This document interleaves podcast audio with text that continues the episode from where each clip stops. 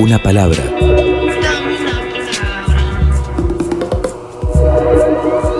Un sitio donde poder crecer en la tierra.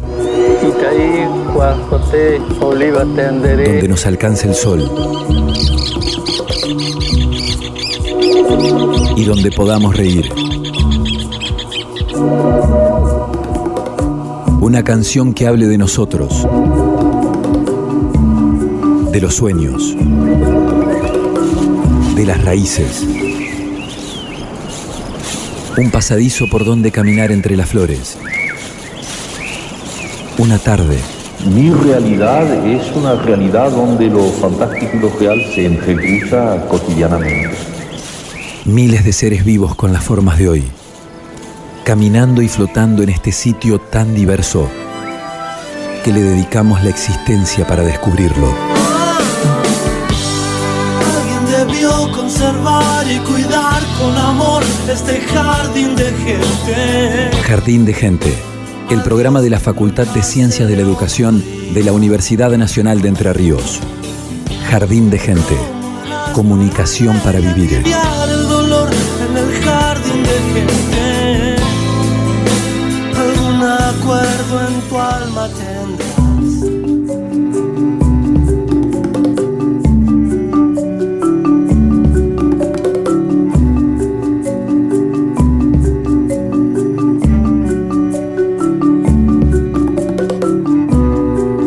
bienvenidos a Jardín de Gente, el programa de la Facultad de Ciencias de la Educación de la Universidad Nacional de Entre Ríos. Un nuevo programa hoy en el que nos ocupamos sobre la educación sexual integral. ¿Por qué es, si lo es, necesario un plan nacional en este contexto? ¿Qué es lo que está pasando en la provincia de Entre Ríos? ¿Qué distancia existe entre la ley y la aplicación? ¿Cuáles son los impedimentos principales justamente para que se lleve a cabo de la manera en que se pensó?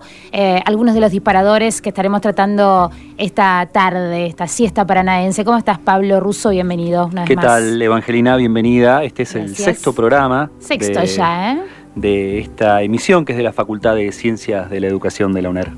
Y aquí estamos, como siempre, bien acompañados, con especialistas, como siempre, en cada tema. Así es, y traen pergaminos, ¿eh? así que vamos a ver cómo nos repartimos para hablar. Tenemos tres esta vez en estudio, Alicia Naput, Mariana Saint Paul y Cintia Rodríguez. Bienvenidas. Bienvenidas. Hola, ¿qué tal? Hola. todas las voces. Todas las voces la van a empezar a aprender a identificar dentro de un ratito. Bueno, ellas pertenecen a, dos eh, proyectos de, investigación, un proyecto de investigación y desarrollo y uno de desarrollo tecnológico y social. ¿Lo querés resumir, Alicia? Eh, Sí, mira, em, los proyectos, bueno, primero muchas gracias por la invitación. Em, los proyectos, uno se llama Cuerpos, Géneros y Sexualidades en la Educación, eh, exploraciones transfronterizas entre derechos humanos, agencias educativas, conmociones estéticas y alteraciones culturales. No, no, no nos, digamos, no nos destacamos por la síntesis de los títulos, debo decir. Pero bueno, es completo el título. Este proyecto es, eh, digamos, es la continuidad de un proyecto anterior de cuerpos, géneros y sexualidades en la escuela, prácticas y saberes en las intervenciones educativas y las políticas públicas en Entre Ríos.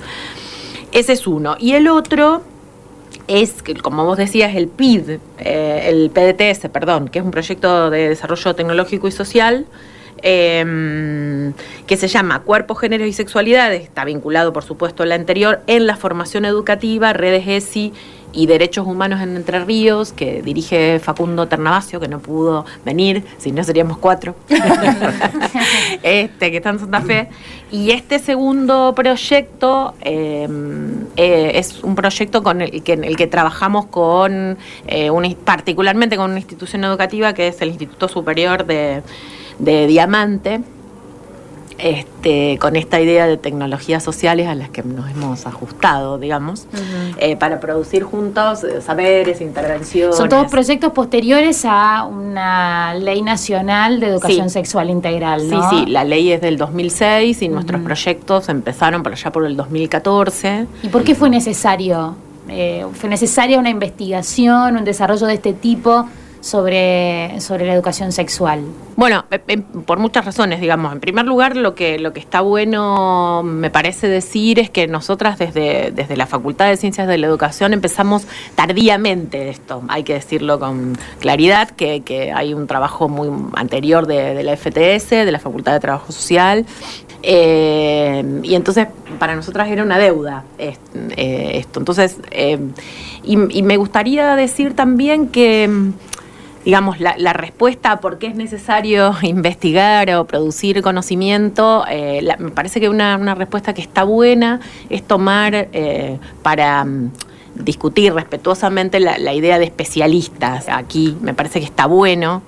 Y es que... Mm, nosotras asumimos la, preocupación y la investigación, la producción de conocimiento y de intervención política en torno a la ESI eh, desde una perspectiva epistémica y política feminista, ¿no? Que no coincidimos totalmente, todas somos feministas, eh, nos parece que esto no es una, cuestión menor, sino que es una perspectiva, vuelvo a decir, que es epistémica y es política, y es en este sentido que no estamos pensando en producir conocimiento como expertas en la línea de la tradición feminista, sino estamos pensando en participar activamente y la verdad que más bien aprender bastante de lo que el movimiento, los movimientos eh, sociales feministas en la Argentina y en el mundo desde ya han producido particularmente en Argentina, digamos, en el plexo normativo que, del que forma parte la ESI, que incluye, por ejemplo, la ley de identidad de género, ¿no? que, ha trastocado la, la autoridad de quién dice eh, cómo es cada cual y quién sabe, como para decir quién es quién, diríamos, ¿no? Entonces, bueno, la ESI tiene eso que es como un motivo para nosotros tan importante para aprender, que es conmocionar las, la autoridad de las disciplinas, la autoridad de la escuela, la autoridad de los docentes, la autoridad de las académicas, de las universidades, ¿no? las autoridades en torno al patriarcado, a las formas heterosexistas, a la distinción entre sexo y género, a qué son los cuerpos. Bueno, así que imagínate lo que hay para pensar ahí, digamos. Bueno, a ver, si, empezamos, volvamos un poquito para atrás porque hay un montón de, conceptos ahí, ahí que tiró Alicia. ¿Cómo podríamos definir la educación sexual integral o qué debería ser la educación sexual integral?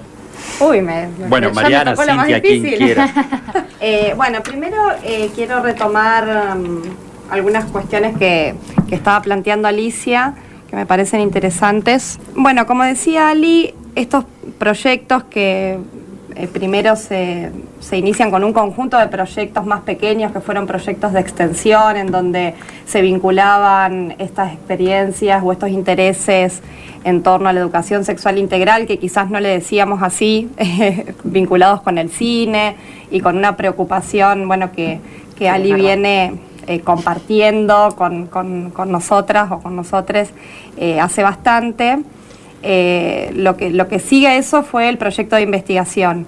Y mm, me parece que mm, el PDTS, que es en el proyecto en el que más, más allá de que no hacemos distinciones entre los proyectos, en el que más me he estado o he estado participando con mayor eh, presencia o bueno, con, con algunas cuestiones más específicas en el, en el proyecto vinculado con el Instituto de Formación Docente de Diamante, que trasciende el Instituto de Formación Docente.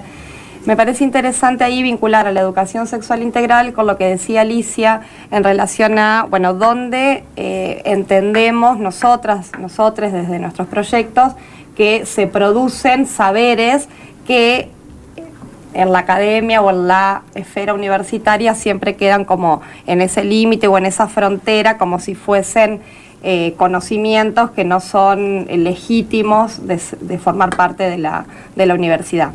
Eh, cuando digo universidad también estoy pensando, más allá que no son las mismas instituciones, ocurre lo mismo en las instituciones escolares eh, y en, otros espacios de, de formación, en donde se ponga en juego la formación. Entonces eso eh, me parece que en sí resume lo que es la educación sexual integral, porque la educación sexual integral, si tenemos que decir en términos de una palabra, sí, es un, conjunto de artículos que garantizan una serie de derechos, ¿sí? Eh, que siempre decimos en nuestro proyecto que son necesarios para que vivamos mejor, pero que lamentablemente son insuficientes por lo que ella plantea eh, al inicio de eh, por qué, si es necesario un plan nacional, por qué la ley y si se cumple o no en Entre Ríos y cuáles serían esas limitaciones de por qué no se cumplen. Entonces, me parece de entrada reconocer que hay un montón de, de, espacios ¿sí? en donde se producen conocimientos, mucho, no quiero decir de mayor o menor valor, pero con un valor de conmovernos y de transformar eh, la forma en la que vivimos nuestra vida. Y que esos conocimientos hablan de las normas que, que permanentemente guían nuestra, nuestra vida cotidiana, que hacen que vivamos de una manera y, no de otra. En este jardín de gente eh, buscamos muchas voces para que también sirvan de, disparador para el debate, para seguir conversando. Por eso ahora vamos a escuchar a Nora Romero, ella es coordinadora de políticas transversales del Consejo General de Educación, en esta primera parte donde nos cuenta incluso cuáles son las acciones que se llevan a cabo en la provincia. Mi nombre es María Nora Romero. Actualmente soy coordinadora justamente de la coordinación de políticas transversales del Consejo General de Educación. Jardín de Gente. Esta coordinación implica distintos programas como el de educación sexual integral, el programa educativo provincial de prevención de adicciones, programa provincial de educación y seguridad vial, programa de educación, derechos humanos y memoria colectiva y el programa que es la unidad de apoyo que esta última hace referencia a acompañar el abordaje de las situaciones conflictivas. También dentro de este marco es como que las distintas mesas de trabajo e intersectoriales que pasan por estas temáticas, bueno, también formamos parte a partir de los distintos este, equipos técnicos que la conforman y en particular sobre el programa de educación sexual integral hemos participado y también hemos sido corredactores y corredactoras desde el Consejo General de Educación en los protocolos de actuación que tiene la provincia de Entre Ríos vinculadas al abuso, a trata de personas, violencia familiar y violencia de género. Particularmente y en relación a este programa de educación sexual integral, hay que reconocer brevemente que la provincia de Entre Ríos tiene la particularidad de disponer, digamos, antes de que se se sancione justamente en el año 2006 la Ley Nacional 25 1150, la Ley Provincial de Salud Sexual y Reproductiva y de Educación Sexual, que es la 9501.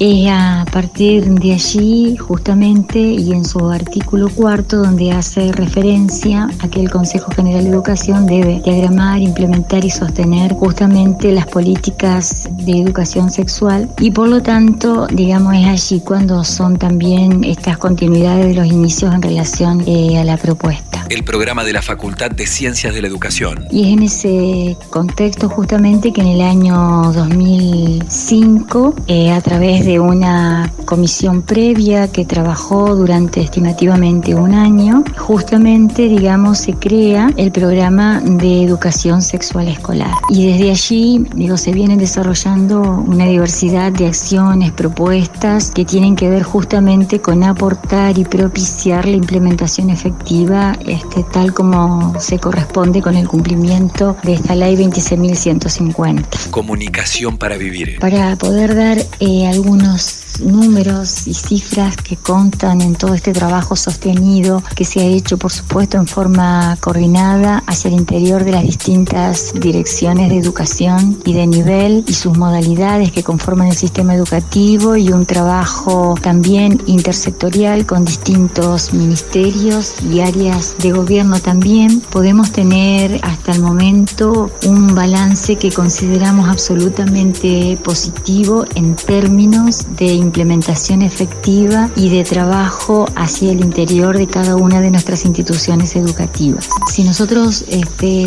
podemos poner, digamos, en conocimiento también de lo que ha significado este trabajo mucho más profundo y cercano con la creación de estas coordinaciones departamentales que no solamente han acompañado de manera este, institucional a la puesta en vigencia de los proyectos curriculares, sino también en un trabajo sostenido con estudiantes, con familias y también con otros miembros de la comunidad donde la escuela interacciona. Consideramos importante poder hacer referencia a estas cifras que yo mencionaba anteriormente, donde eh, hemos llegado a más de 4.000 escuelas, 12.722 docentes en estos espacios de docentes. Bueno, encontramos los equipos de conducción, supervisores, supervisoras, donde se han concretado los espacios de formación y también un dato sumamente valioso e importante de reconocer que hay un total de 102.000 estudiantes, digamos, de los distintos niveles y modalidades que han también podido transitar estos espacios eh,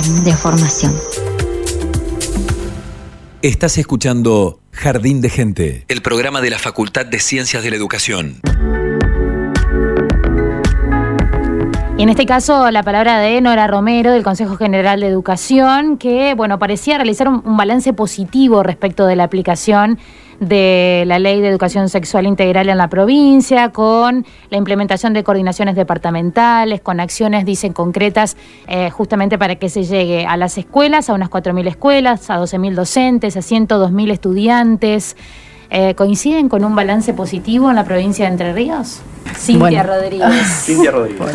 Tomó la palabra para hacer el balance. Eh, bueno, no, un poco siempre volvían, ¿no? Pero porque es difícil también como cortar las reflexiones en relación al deber ser de la educación sexual, ¿no? No habría como un qué es lo que debería ser la educación sexual, sino más bien eh, poder alterar algunos sentidos, como decía hoy Alicia, incluso también alterar los sentidos y disputarlos en relación a lo que eh, a los ordenamientos políticos que en este caso el Consejo General de Educación, eh, bueno, presenta o, como dice acá Nora Romero, cómo pensar esa efectivización de la educación sexual integral, ¿no? incluso también en los modos en que circulan los discursos, ¿no? Casualmente hoy vengo de una, de una formación en, educación sexual que era para docentes y estudiantes eh, del centro, de los centros de estudiantes, y en donde fue muy maravilloso lo que se produce porque también en relación a, los aprendizajes que tenemos de los y las estudiantes que tienen muchos saberes ya eh, y que hay que poder también escuchar los modos y las interpelaciones que tienen en relación a lo que tenemos para ofrecerle y cómo ahí poder eh, bueno, producir también conocimientos y conmover un poco los, los marcos epistemológicos, ¿no? Eh, en donde los, los y las estudiantes decían ahí, bueno, hay acá, pareciera como que habría acá un discurso heterocentrado, o sea, no hay, no hay una presentación o solamente pareciera que hablar de educación sexual es hablar de prevención, ¿no? Por eso me, menciona los protocolos de actuación y prevención. Nora Romero, eh, y, pareciera como que solamente eh, hablar de prevención tiene que ver con eh, prevención de, las de, los embarazos y no de las enfermedades. O sea, eran ellos y ellas quienes iban marcando como el camino discursivo o los modos en que se enunciaba una pretendida información que no estaba clara, que no estaba, que no estaba formulada de una manera precisa y que y que mm, vienen de una generación en donde mm, eh, hay lo que sucede, digamos, políticamente, las, emergencias sociales y políticas y sobre todo, eh, pensamos también en el equipo, hay una diferencia de cómo pensar la educación sexual después de lo que pasó el año pasado con la marea verde y con todas las discusiones en torno a la legalización del aborto. Eh, no podemos desconocer esas discusiones y sobre todo, y hoy decía, no, vamos un poco lento. Eh, los procesos eh, llevan su tiempo. Entonces, los estudiantes eran quienes decían, pero ya pasaron muchos años y nosotros en las escuelas seguimos sin tener educación sexual, ¿no? digo, una cosa por ahí es lo que es el pensamiento eh, y la producción de conocimientos, incluso en un, en un ámbito universitario. Eh, después están estos protocolos que bajan desde el CGE y otra cosa distinta es la aplicación en el terreno y con todas sus variantes y diferencias en sectores rurales, escuelas primarias, secundarias.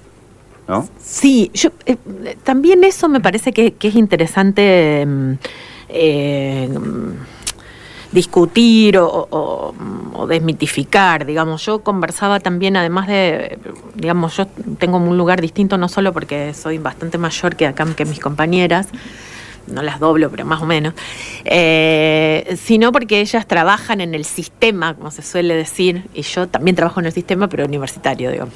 Eh, entonces, conversaba no solo con ellas, sino con otras compañeras que, por ejemplo, forman parte del plan ENIA, ¿no? que tiene que ver con este, está lleno de siglas del sistema educativo, este, con este plan nacional sobre este, embarazo, no intencional adolescente. embarazo no intencional adolescente, siempre de vueltas para decir eso, que en principio es un, plan que, que, el, que saca, digamos, el, el, gobierno que saliente este, para intervenir, y uno podría decir, bueno, es, ese plan que tiene las líneas un poco que planteaba Cintia, ¿no? Es decir, intervenir de manera... Mm, eh, la ESI es parte de ese, de, ese, de, ese, de ese paquete, que es trabajar también con salud. Y entonces la ESI aparece como parte de un plan de prevención, digamos, de, de, riesgos, de qué sé yo, digamos que uno podría tener ahí diferencias. Sin embargo, lo que aparece ahí es que hay gente que hace con eso, ¿no? que interviene en escuelas y que trabaja con, con compañeros y hace con eso cosas muy interesantes. Escucha a las personas, escucha a los pibes. Eh, piensa que hay un proceso de formación que es interesante, piensa que no solo hay que problematizar este, los géneros, sino los cuerpos y las sexualidades, que el lado de la sexualidad no es la biología en un sentido lato y determinado. Ahí yo traía un texto de Manfausto Sterling que está bueno, que ya tiene muchos años y dice que no hay dos sexos, un texto del año 2000, ¿no? Traducido al, al castellano del 2006 y dice, bueno, por lo menos hay como cinco sexos, siempre existieron, bueno, etcétera. ¿No? Digo, esto no es que sea muy nuevo, no es muy nuevo, la ley también tiene muchos años. Entonces, yo le, preguntaba a esta compañera y a otras compañeras que trabajan, este, che, contame un poco qué pasa con algunas escuelas del centro, que voy a omitir nombrar solo por una cuestión, pero ya van a saber de a qué me refiero, puedo hablar así con toda tranquilidad porque mis eh, van a esa escuela y la ESI brilla por su ausencia, ¿no? Entonces ella me decía, mira, justamente mm, fulana y mengana y hacen lo que pueden porque las direcciones no quieren, así lo voy a decir claramente, y otras tampoco, entonces les pibes y hay padres que reclaman, ahí están viendo cómo hacen. Entonces un cosito allá, un poquito acá. Entonces digo, el CGE voy a tratar de ser lo más serena posible, tiene esa responsabilidad porque se están conculcando derechos. Eso por un lado. Por otro lado, me parece buenísimo haber escuchado a, a la autoridad del CGS, del CGE, a Clary, porque de los nervios que me da. Eh, porque vamos a seguir Nora Romero, eh, Nora Romero del CGS. un poquito más. Eh, no, me parece interesante porque es una persona que viene estando efectivamente desde en distintos lugares, pero desde el 2005 para acá. Y porque ese proceso que se relata sin, sin fracturas, tengo que decir, es decir, del 2005 para acá, que efectivamente ella remite a ese artículo cuarto, lo que es muy, y a esa comisión que se formó, eh, lo que es muy realmente interesante y también sorprendente, nosotros lo trabajamos en nuestro proyecto de investigación, es que eso no es así, digamos, ¿no?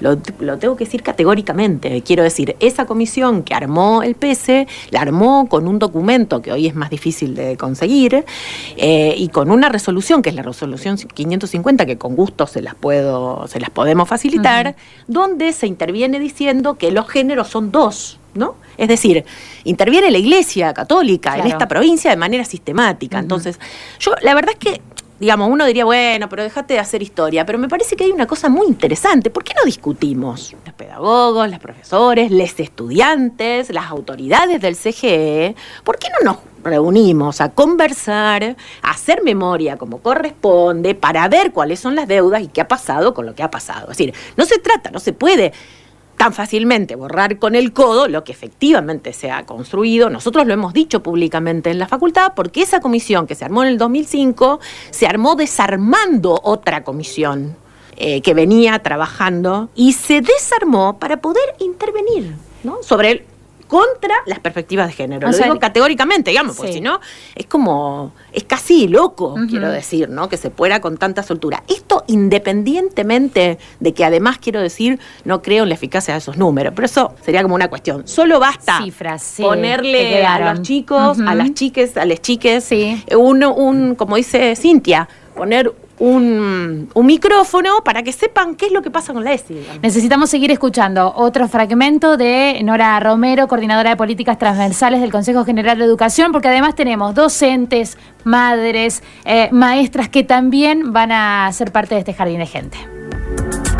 A partir de esta gestión de gobierno. María Nora Romero, coordinadora de políticas transversales del Consejo General de Educación. Con total honestidad eh, hubo un reconocimiento de que esta implementación efectiva en el aula era dispar y que por lo tanto había que revisar y repensar en este marco de políticas públicas cómo justamente favorecer y concretar esta implementación de la que tanto se habla. Es por eso que a fines del año 2018 por la resolución 5063, bueno, justamente del Consejo General de Educación, la provincia adhiere a la resolución 340 del Consejo Federal y donde justamente hace referencia en uno de sus artículos que equipos de docentes y referentes de educación sexual integral puedan justamente desempeñarse en todas las departamentales de educación. Es decir, que se cuenta en este momento en cada dirección departamental de Educación un equipo coordinador pedagógico donde justamente en un trabajo articulado con nosotros como programa provincial colaboran de una manera mucho más cercana y territorial y a través de la formación de asesores y asesoras institucionales para que la propuesta y el proyecto curricular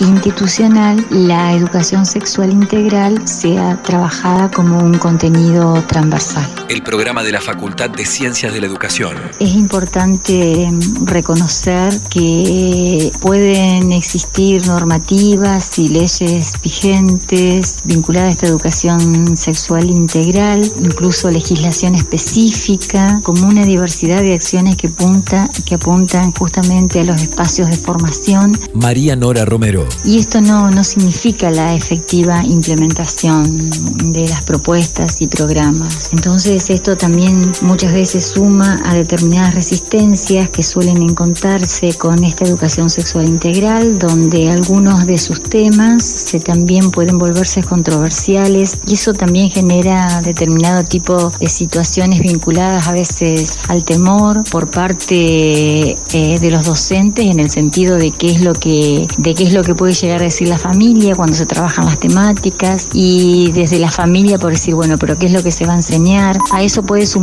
también muchas veces un desconocimiento de lo que significa esta educación sexual integral, también los posicionamientos personales que priman sobre aquellos posicionamientos que deben encontrarse en el marco de una política pública justamente y que los debe trascender para poder hacer realidad, digamos, y entendiendo esta educación sexual integral como un derecho humano justamente desde esa perspectiva y en perspectiva de género también. Jardín de gente en la diversidad de instancias y espacios de formación que hemos podido concretar, sí hay un fortalecimiento también, por ejemplo, del trabajo que hemos realizado con los centros de estudiantes, que a su vez también se organizan con sus pares y aportan a la institución educativa en el requerimiento y en la interpelación de que se puedan constituir estos espacios propios, digamos, para que se visibilice y aparezca como un contenido transversal.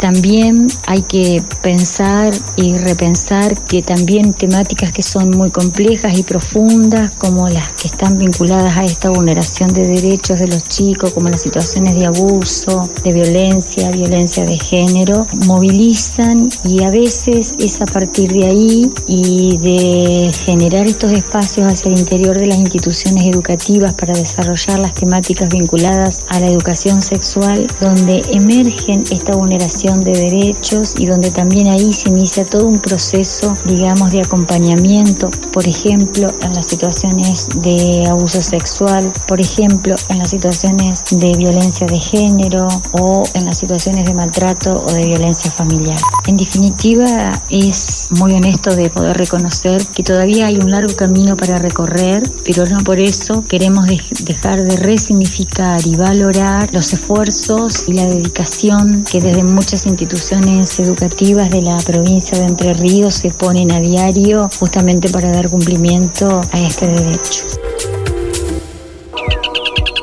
Un jardín. Una palabra.